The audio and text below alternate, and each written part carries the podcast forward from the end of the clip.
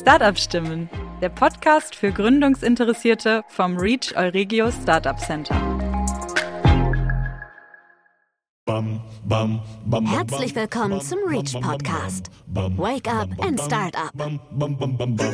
Hallo zusammen. Heute gibt es wieder eine neue Folge aus unserer From Science to Startup Podcast Reihe. Mein Name ist Anne Fortkamp und heute spreche ich mit Dr. Rebecca Melcher über ihr Startup Bex Biotech.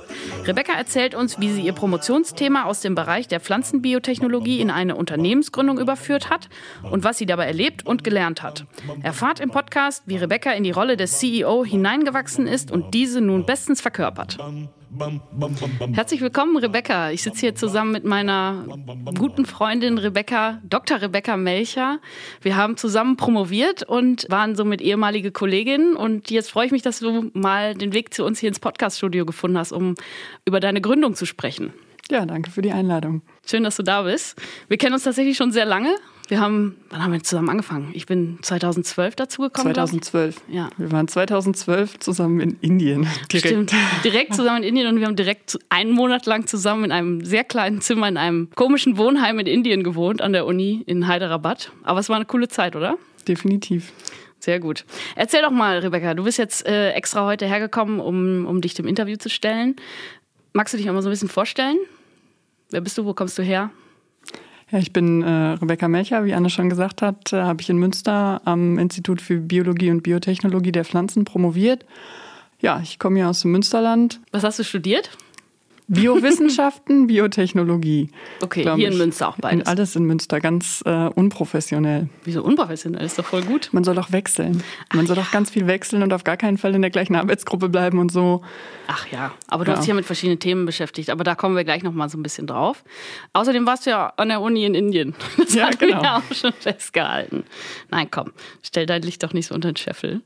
Ähm, erzähl, also du hast Biotechnologie und äh, Biowissenschaften studiert und dein Promotionsthema. Das hast du ja dann auch hier in Münster angefertigt, deine Promotion. Worum ging es dabei? Ich habe ähm, über Ulvane promoviert. Das sind Zucker aus Algenzellwänden, die man ähm, benutzen kann, tatsächlich um Nutzpflanzen resistenter gegen in erster Linie Schädlinge zu machen. Okay. Und ich meine, ich weiß das ja jetzt, wie das, wie das funktioniert, aber ja. trotzdem, äh, damit unsere Hörerschaft das auch noch mal so ein bisschen besser versteht. Das sind ganz normale Algen, die sammle ich in der Nordsee am Strand oder wie ist das? Im Prinzip schon. Also Ulvan ist tatsächlich ein Zucker aus Grünalgen, die man auf der ganzen Welt an allen Küsten findet. Ähm, die Zusammensetzung der Ulvan ist aber sehr spezifisch sodass sie nicht alle gleich wirken. Also Algenextrakte in der Landwirtschaft, ähm, weißt du wahrscheinlich besser als ich, wird ähm, schon lange gemacht und auch immer mit mehr oder weniger gutem Erfolg. Aber wie ist man so, warum nimmt man da Algen? Also ich glaube, dass Algen tatsächlich als Abfallprodukt an den Stränden gesammelt und seit Jahrhunderten schon auf die Felder geschüttet werden, ähm, als Biodünger und ähm, bestimmte Algen haben vor allem Mineralstoffe, Salze, die äh, einigen Pflanzen gut tun. Mhm. Ähm, genau, und die Frage, die man sich halt heutzutage stellt, ist, warum ist das so und ähm, wie funktioniert das? Klar. Und da war meine Promotion so ein bisschen angesetzt.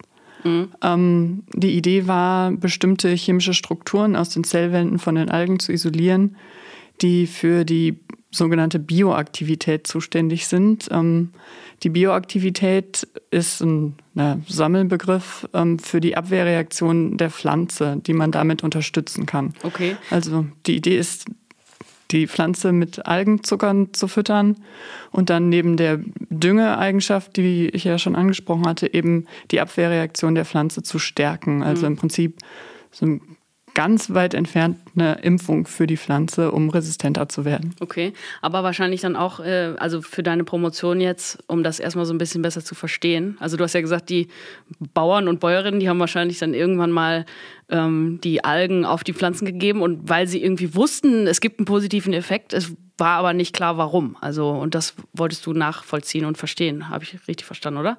Ja, im Prinzip ja. Also mhm. ich habe das Thema ähm, geerbt von äh, Roberta Paula, die vor mir promoviert hat, ähm, in der Arbeitsgruppe Mörschbacher, mhm. die mit äh, Chitosanen arbeiten. Das sind auch Zucker, allerdings nicht aus Algenzellwänden, sondern aus pilzlichen Zellwänden und ähm, den Schalen von, von Krebs- und Krustentieren. Mhm.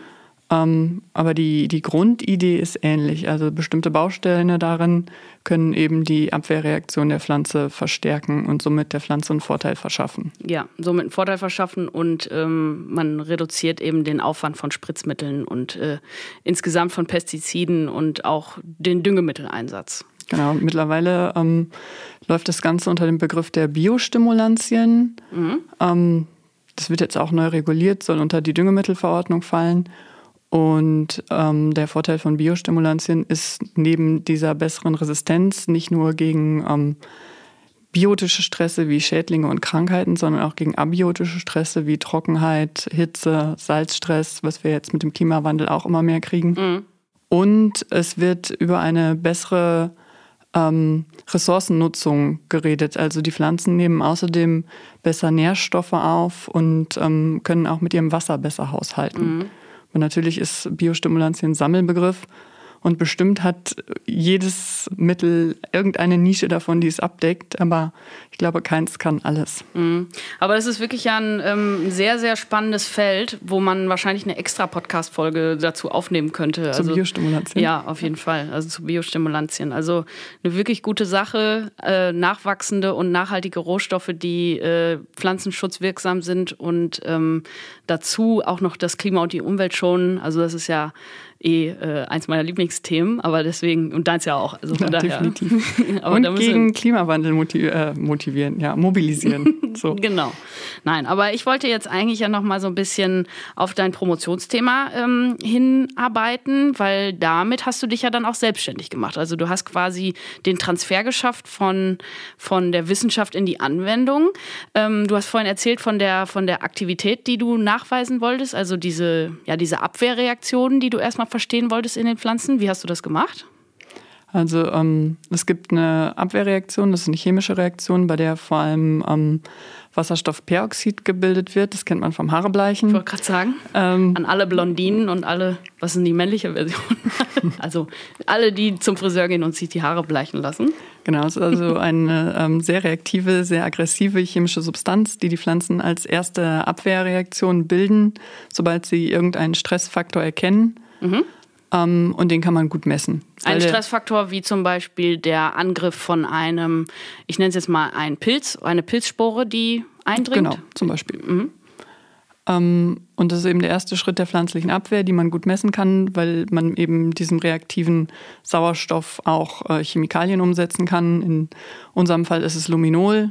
Das kennt man dann, wenn man viel CSI geguckt hat. Damit kann man auch äh, Blutspuren nachweisen. Es leuchtet äh, schön im Dunkeln und diese Leuchtreaktionen, die kann man sich zu Nutzen machen, um eben die Menge an gebildetem ähm, reaktiven Sauerstoff zu messen. Mhm. So, das ist die Grundidee. Das macht man auch schon seit 50 Jahren so. Ähm, mein Problem war so ein bisschen, dass die Zellwandstrukturen, die wir isolieren konnten, ähm, nicht so einfach waren, sodass ich viele verschiedene Proben hatten, hatte. Und der Test, den es zu dem Zeitpunkt gab, der war ähm, relativ beschränkt. Also man konnte sechs Proben gleichzeitig messen okay. über eine Stunde. Ähm, alle 20 Sekunden musste man eine Probe nehmen, ähm, sodass man auch sehr beschäftigt war. Mhm. Und dann hat man nach einer Stunde was gesehen, was man sich gerne weiter angeguckt hätte, aber ähm, der Versuch war aufgebraucht. Okay. Man konnte nicht mehr Proben ziehen. Okay. Beziehungsweise man hatte manchmal dann zehn Proben, die man vergleichen wollte. Und wenn man das dann hintereinander in zwei Ansätzen gemacht hat, das kommt dazu, ähm, wenn man mit Pflanzen arbeitet, jede Pflanze ist ein Individuum mhm. und nicht jeder reagiert hundertprozentig gleich mhm. auf die gleiche Substanz zur mhm. gleichen Zeit sodass man dann Ergebnisse nicht direkt miteinander vergleichen konnte, wenn mhm. das aus zwei verschiedenen Versuchen kam. Also mhm. brauchte man einen Test, der ähm, sich nicht selber aufbraucht und der es ermöglicht, viele Proben miteinander zu vergleichen. Mhm. Und ähm, den habe ich dann im Rahmen meiner Promotion entwickelt. Ja. Auch weil ich keine Lust mehr hatte, stundenlang im Keller zu sitzen. Wo das Gerät stand, mit dem das vorher ging. Ne? Also der, der sehr viele Aufwand für sehr, sehr wenig Ergebnis, beziehungsweise ähm, ja, war es einfach viel aufwendiger und man musste viel, viel mehr ähm, machen für das, was man, was man am Ende dann rausbekommen wollte. Genau, und wie gesagt, die Ergebnisse waren dann teilweise äh, nicht befriedigend, mhm. so dass ähm, ich eben ein bisschen Zeit und Energie in die Entwicklung dieses Tests gesteckt habe Und tatsächlich ähm, ist es so, dass der Hauptteil meiner Promotion dann nachher Ergebnisse von verschiedensten Messungen mit verschiedensten Kollegen ähm, in diesem Test und Abwandlungen von diesem Test, wir haben den dann weiterentwickelt, ähm, waren. Und meine Algenzucker äh, weiß ich bis heute nicht, wie die funktionieren und was die machen. Die sind dann irgendwie hinten runtergefallen. Ah, okay. Da kommen wir gleich nochmal drauf. Aber erzähl mal einmal, also mit diesem Test, dass du dann, den du dann entwickelt hast, hast du dich ja dann jetzt selbstständig gemacht. Erzähl noch mal einmal ganz kurz das Prinzip von, von dem Test. Was ist der Unterschied zu vorher? Außer, dass es sich nicht selbst aufbraucht? Ähm, also im Prinzip ist der ähm, der entscheidende Punkt ist, dass es ein anderes ein chemisches Derivat von Luminol ist, was mhm. keinen Katalysator braucht und damit nicht mehr giftig ist und damit nicht mehr die Pflanze umbringt. Vorher musstest du Proben von der Pflanze nehmen und dann mit dem Luminol versetzen. Jetzt kannst du die Pflanzenprobe direkt mit dem Luminol zusammen haben und die Lichtreaktion in oder um die Pflanze herum messen. Okay. Sonst hast du in einer Minute deine Pflanze umgebracht und mhm. danach hattest du keine Reaktion mehr. Okay. Aber du misst nach wie vor die ähm, reaktive Sauerstoffspezies, also genau. das äh, Wasserstoffperoxid, ne? Genau. Und du kannst jetzt aber nicht nur noch, äh, nicht nur mehr 6 messen, sondern viel mehr, oder? Im Prinzip, genau. Also wir haben das auf ein 96 Well-Format ähm, mhm. ausgelegt. Rein theoretisch könnte man auch noch auf 300. Das rechnen wir jetzt nicht aus. Genau. Also sehr viele. Sehr, sehr viele, genau. Das wird dann vom Handling her ein bisschen schwierig, aber wenn man ähm, das im großen Maßstab machen möchte und sich einen PPT-Roboter anschafft, mhm. dann ähm, sind dem eigentlich keine Grenzen mehr gesetzt. Sehr gut. Aber das ist jetzt so, ähm, du warst dann fertig mit deiner Promotion. Kommen wir jetzt mal zu deiner Gründung. Also du hast diese, diese Methode entwickelt oder mitentwickelt und ähm, dann bist du irgendwann drauf, warst du fertig mit der Promotion und hast dann irgendwann gedacht, ähm, ich könnte mich auch damit selbstständig machen, weil das ist doch noch das, worauf die, die Pflanzenschutzindustrie gewartet hat. Genau so war ja, ich wollte äh, mich eigentlich immer gerne selbstständig machen und ich wollte immer irgendwas unglaublich Cooles erfinden. Ja. Und äh, da warte ich bis heute drauf. Ja, so, man hat ja als Kind, weiß ich ja nicht, cool. ne, DuckTales, Daniel Düsentrieb, irgendwie so ganz, ganz verrückte ähm, ja, halt irgendwas total Verrücktes, irgendwas, worauf die Welt wirklich gewartet hat und ähm, was die Welt braucht. Und das habe ich halt nicht gemacht. Und dann war ich mit meiner Promotion fertig. Und, ähm, habe auch so ein paar äh, halbherzige Bewerbungen geschrieben. Ähm, bis ich mich dann irgendwann als äh, Consulting irgendwas bei einer Bank beworben hat und mein Mann gesagt hat, was machst du denn da? Du kannst doch nicht in der Bank arbeiten, Menschen Versicherungen verkaufen, nur weil du einen Doktortitel hast. Sagt er, du kannst nicht rechnen. Hat er recht. Du was? kannst nicht äh, Leuten äh, Quatsch aufquatschen. Das, das ist nicht deins. Hör auf. Die Bewerbung durfte ich auch nicht abschicken, haben wir auch nicht. Und dann war halt die Frage, was, was mache ich denn jetzt? Mhm. Dann habe ich mit, mit vielen Leuten geredet und die hatte ja schon gesagt, meine Promotion ist irgendwie von den Algen abgekommen und bei diesem Test hängen geblieben, mhm.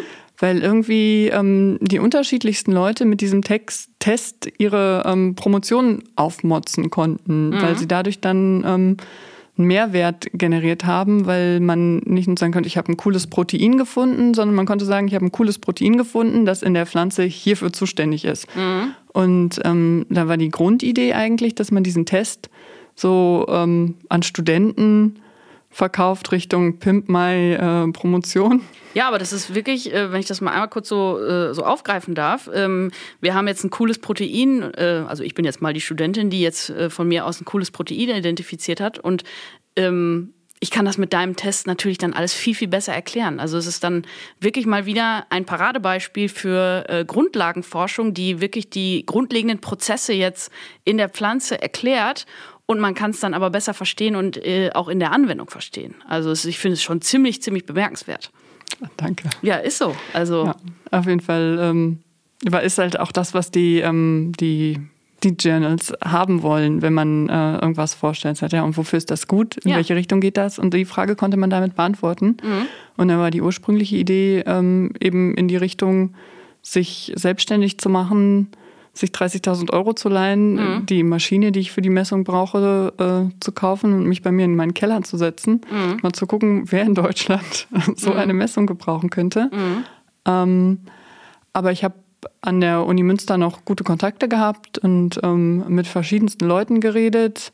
die mich dann immer weitergeleitet haben und weitergeleitet haben und weitergeleitet haben, bis ich dann ähm, bei der AFO saß. Mhm. Ähm, und die gesagt haben. Weil es das Reach noch nicht gab? Weil es das Reach noch nicht gab.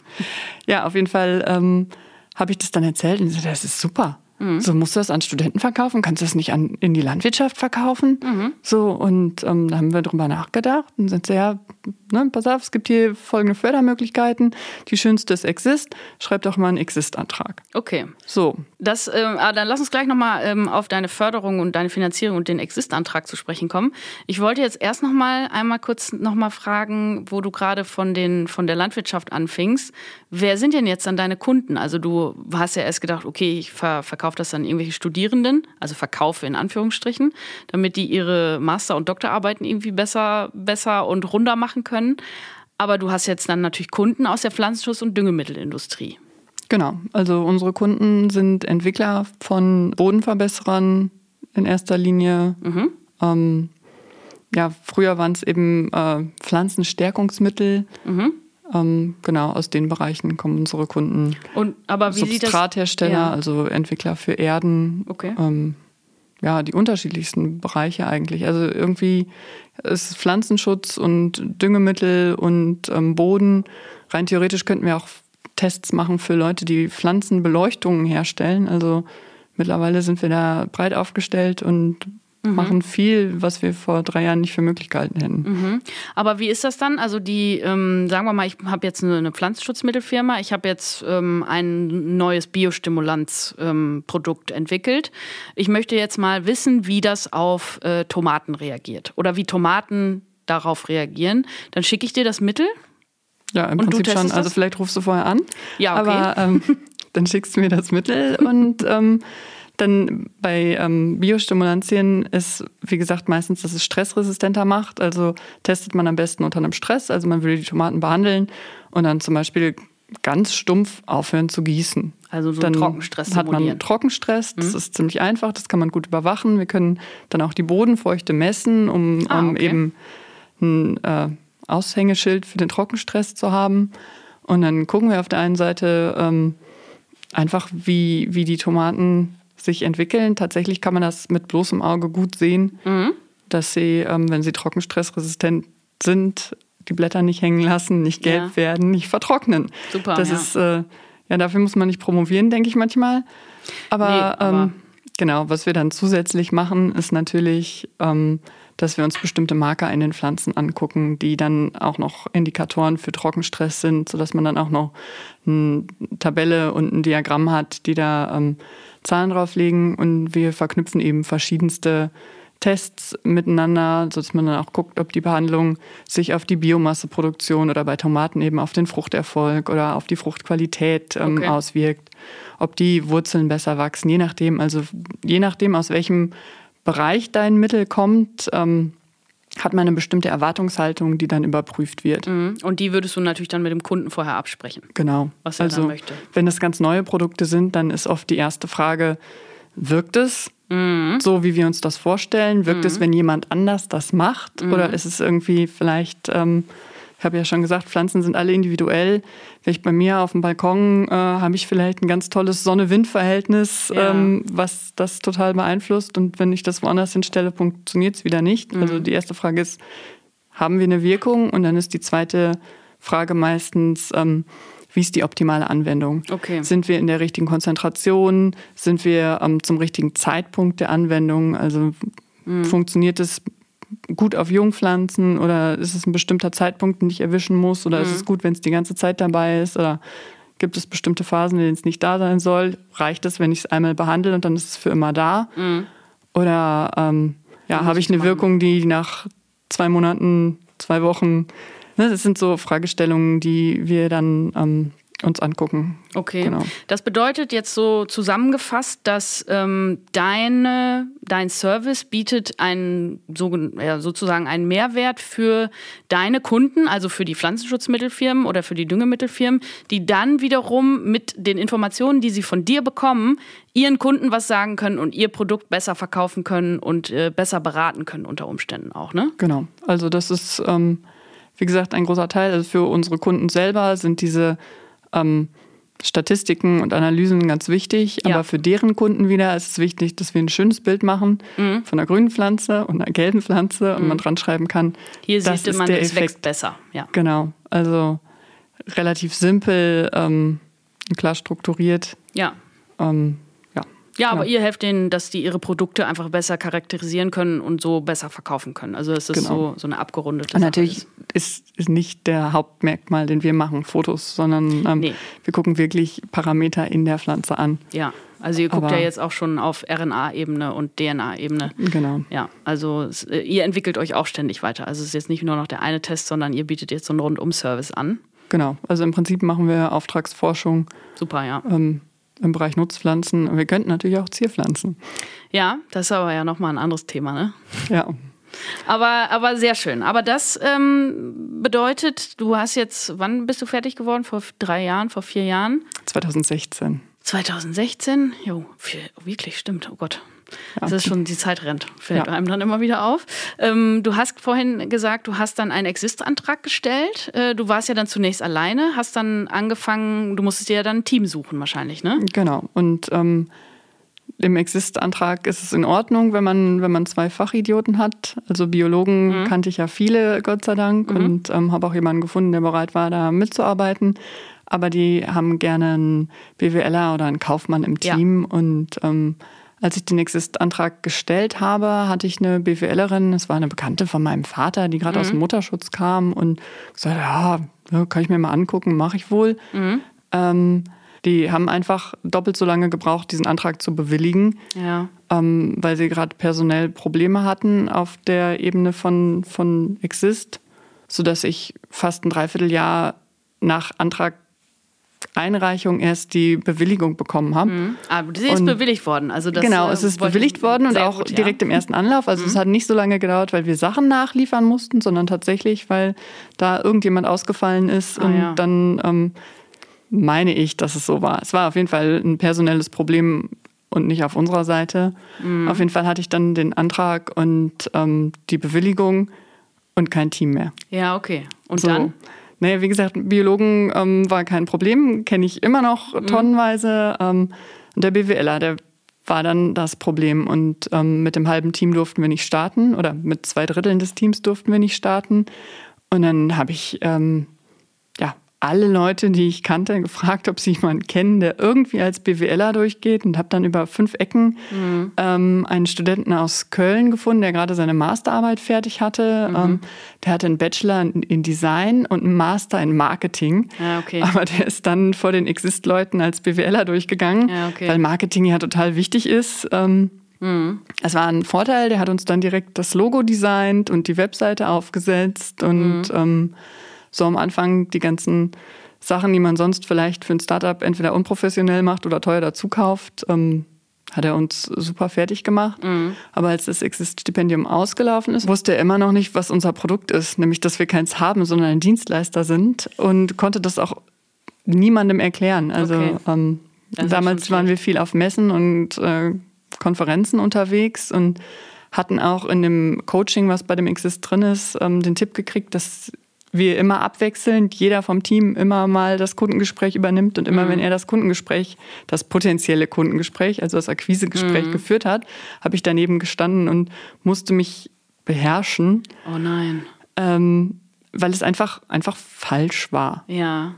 Oh So, nein. und ähm, genau, dann kam Gott sei Dank, weil persönlich haben wir uns super verstanden, noch das Problem dazu, dass wir einfach nicht die finanziellen Mittel hatten, Mhm.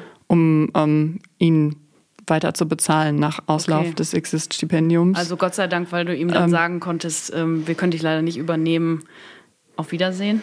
ja, wie gesagt, ne, persönlich haben wir uns gut verstanden, Ja. aber ähm, dann ohne Gehalt wollte er nicht arbeiten Mhm. und äh, ihm Gehalt zu zahlen, was ich nicht habe, konnte, Mhm. ich, konnte ich nicht und wollte ich auch nicht. Also ich, ich denke, wenn das der perfekte Mensch für unser Team gewesen wäre, dann hätte man vielleicht irgendwie eine Lösung gefunden. Okay. Aber das Aber ist ja wieder mal ähm, auch ein, eine gute ja, ein guter Hinweis darauf, dass es sehr wichtig ist, ein Netzwerk zu haben. Ich meine, klar hast du das sehr, sehr gute Netzwerk in die Biologie und in die Biotechnologie, aber jetzt zum Beispiel hier am REACH haben wir ja da diese Plattform, wo sich dann interdisziplinär die Leute vernetzen können und viele Leute sich treffen können und wo wir auch BWLer und BWLerinnen ähm, mit den, mit den, ja, mit den NaturwissenschaftlerInnen mal vernetzen können. Also ja, das ist, glaube ich, total wichtig. Also die ja. erfolgreichen Startups, die ich kenne, die haben sich tatsächlich meistens äh, in so Inkubatoren getroffen, dass dann der eine die Idee hatte äh, mhm. und der andere das, das kaufmännische Know-how. Mhm. Ähm, ganz absurde Konstruktionen, die ich getroffen habe, sind dann tatsächlich zwei BWLer, mhm. die irgendjemandem die Idee äh, geklaut haben ja. und dann ähm, ohne Biologen im Team äh, mikrobiologische Produkte verkaufen oder sowas. Das gibt es auch witzigerweise, aber seltener, glaube ich, als dass zwei Fachidioten ohne Kaufmann dastehen. Mhm. Ja, und ähm, Fachidioten, das ja, ist immer so bitte. gemein. Aber ja, ich weiß, was du meinst. Nein, aber die, ähm, das wollen die Exist-Leute ja aber auch nicht. Ne? Also die, die setzen ja, wie du vorhin schon sagtest, auf die interdisziplinären Teams. Da können ja. dann auch irgendwie irgendwelche WirtschaftswissenschaftlerInnen ankommen und sagen, hier, wir wollen jetzt mikrobiologisch irgendwas arbeiten, dann sagen die auch, na, das ist ja irgendwie auch nicht so passend, ob das wohl alles so richtig ist und die nötige, nötige Kompetenz da vorhanden ist, ist ja auch so ein bisschen die Frage. Ja. Aber gut, also wir bieten ja jetzt hier so eine Plattform und ähm, können die Leute miteinander vernetzen. Also ja. meldet euch gerne bei uns diesbezüglich. Ähm, ja, du musstest das dann auffangen, glaube ich, ne? Mit dem, mit dem BWLer, der dann nicht so das gemacht hat, wie, wie du wolltest oder wie ihr euch das so gedacht habt. Du bist jetzt CEO, du bist da jetzt so reingewachsen und musst jetzt dich auch mit den BWL-Themen auseinandersetzen, oder? Ja, aber also so im, im täglichen, äh, nein, im Alltag mhm. ist es was, was ja, ich würde sagen, fünfte Klasse Mathematik nicht übersteigt. Also du hast Einnahmen und du hast Ausgaben und das muss unterm Strich irgendwie stimmen. Du kannst kein Geld ausgeben, was du nicht hast und ähm, irgendwo muss da, das ist äh, ganz, ganz reine ja, Mathematik. Mathematik ja. ja. aber trotzdem, genau. also aber, ist schon nicht so ähm, leicht, finde ich. Genau, wenn ich dann in Situationen komme, wo man mit Investoren oder mit Leuten von der Bank redet genau. und ähm, auch in den Businessplan-Wettbewerben, wo ich mir total schwer mit tue, sind diese Zukunftsprognosen. Mhm. Also natürlich kann ich dir einen Businessplan aufstellen, in dem äh, mein Umsatz exponentiell wächst. Ich weiß, wie exponentielles Wachstum aussehen soll, das kann ich ausrechnen, aber ähm, und dann überlege ich halt, wie viele Leute ich einstellen muss, um so viel Umsatz zu machen und ändere die Kosten entsprechend. Mhm. Aber ich habe immer das Gefühl, das kann nicht alles sein. So, sein, so ja. da muss es doch noch irgendeinen Trick geben, den irgendjemand kann, den ich nicht kann. Also aber wie hast du das denn gelernt? Trotzdem. Also ich, ich habe höchsten Respekt davor. Irgendwie, ich bin ja auch Naturwissenschaftlerin und denke mir manchmal so, ach Gott, wenn man jetzt irgendwie CEO ist, wie, wie läuft das denn, wenn man dann plötzlich eben mit Investoren über, über Bankthemen und Zukunftsprognosen rechnen möchte oder reden muss? So. Also ich habe ähm, eine gute Steuerberaterin. Mhm. Ähm, mir wurde empfohlen, das nicht immer zu sagen. Ah, Aber okay. ich habe eine super Steuerberaterin. Darfst du ruhig sagen. Ähm, genau, und wenn ich dann irgendwelche Verträge habe oder Sachen, die ich, die ich wirklich nicht verstehe, dann ähm, frage ich die und dann hilft die mir. Mhm. Ähm, die machen für boah, lass mich nicht lügen, 20 Euro im Monat meine Lohnbuchhaltung und für nochmal 20 Euro im Monat meine, meine Umsatzsteuervoranmeldung. Mhm. Das Einzige, was ich mache, ist äh, meine, meine Belege einscannen und in der Software hochladen und die laden die dann wieder runter. Okay. Ähm, also meine Buchführung ist, ich lege den eingescannten, ne? Ich scanne den Beleg ein und ordne ihm eine Ausgabe zu okay. und den Rest machen die. Aber so. trotzdem hast du dich da reingefuchst. Ja. Ja, ne? Also schon. So, und ähm, meistens melden die Leute sich. Also ich habe zum Beispiel vergessen, Gewerbe anzumelden. Ah, okay. habe ich dann, also ich war beim Notar und total stolz und hatte eine Firma gegründet und ähm, äh, im Februar und dann waren wir im März im, im Urlaub und äh, ich habe natürlich trotzdem meine E-Mails kontrolliert und hatte dann, ja, äh, hier Gewerbeanmeldung. Aber jetzt mal ganz schnell und hopp, hopp, hopp und ähm, sie können gar nicht weiterarbeiten sonst. Oh Gott. Und dann habe ich im Urlaub ohne Computer mit dem Handy da irgendwie versucht, die Gewerbeanmeldung auszufüllen. Ähm, es hat geklappt und es war auch kein Problem. Und äh, ich konnte sogar die 18,50 Euro für die Gewerbeanmeldung überweisen. Ähm, Sehr gut. Aber das ist was, wo ich nie drüber nachgedacht habe. Ja. So, nee. klar muss man ein Gewerbe anmelden, wenn man eine Firma gründet, aber ähm, ja, mhm. vielleicht gibt es irgendwo eine Checkliste, die mir fehlte. Ähm, genau, aber die haben sich zum Beispiel gemeldet. Und auch ja. die Berufsgenossenschaft hat sich bei mir gemeldet. Okay. Eigentlich haben sich drei Berufsgenossenschaften bei mir gemeldet. Ähm, den anderen beiden konnte ich dann sagen, ich habe schon eine. Ja, sehr gut. Ähm, genau. Also du kannst immer irgendwen fragen, weil irgendjemand hilft dir schon dann, wenn was ist. Genau. Ja, super. Und okay. Aber du hast jetzt also ähm, Kunden eben aus der Pflanzenschutzmittel, aus der Düngerindustrie. Du bist aber nach wie vor ja auch noch eng mit der Uni Münster verzahnt, oder? Mit der, mit der WWU und deiner ehemaligen Arbeitsgruppe und deinem Doktorvater?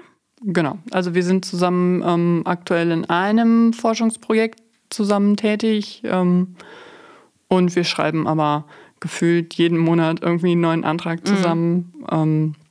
Genau, wir arbeiten eng zusammen und das ist auch schön. Ja, sehr schön. genau. Und ähm, dadurch, dass wir eben mit dem Exist-Antrag in der Uni Münster angefangen haben, im Exist ist es ja so, dass einem ähm, die Räumlichkeiten von der Uni zur Verfügung gestellt werden und mhm. die ähm, nötigen Maschinen, also das, ja, den Hintergrund, den man braucht. Mhm.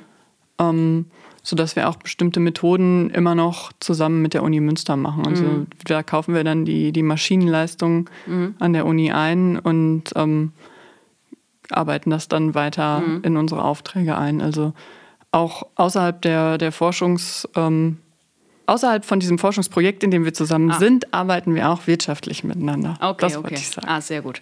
Aber ähm, das ist ja auch nochmal wieder so ein, ja, so ein zusätzlicher äh, zusätzliches Argument für Exist. Ne? Also, dass die, die Startups, die Teams in oder diese Hightech, ich nenne es jetzt mal Hightech in deinem Fall, auch ähm, äh, Teams in den frühen Phasen unterstützt werden, wenn man noch keine Räumlichkeiten hat. Ich meine, immerhin hast du, also du hast ja jetzt ein Labor und hast äh, die Maschinen selber dir kaufen können, aber so am Anfang hat dir Exist und die Uni unter die Arme gegriffen, dann so in, in enger Verzahnung, richtig? Genau. Ja. Also hat man am Anfang äh, nicht so ein großes Risiko und kann sich erstmal voll auf seine Idee und die diesbezügliche Weiterentwicklung konzentrieren. Genau. Ja, ja. sehr gut. Ja, schön, Rebecca. Vielen Dank, dass du, dass du uns das mal alles so hier erzählt hast heute im Podcast. Und ähm, ich hoffe, du kommst mal wieder. Ja, gerne. Biostimulantien war das Thema, ne? Stimmt, wir machen mal noch einen Biostimulantien-Podcast. Also, ja. wenn, wenn das von Interesse ist. Oder wir reden dann nochmal bei, bei einem Glas Wein drüber. Finde ich auch, auch sehr gerne. gut.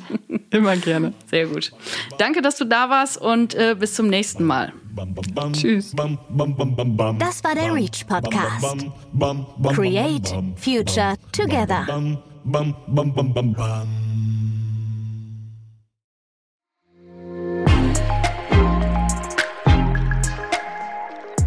Reach From Science to Startup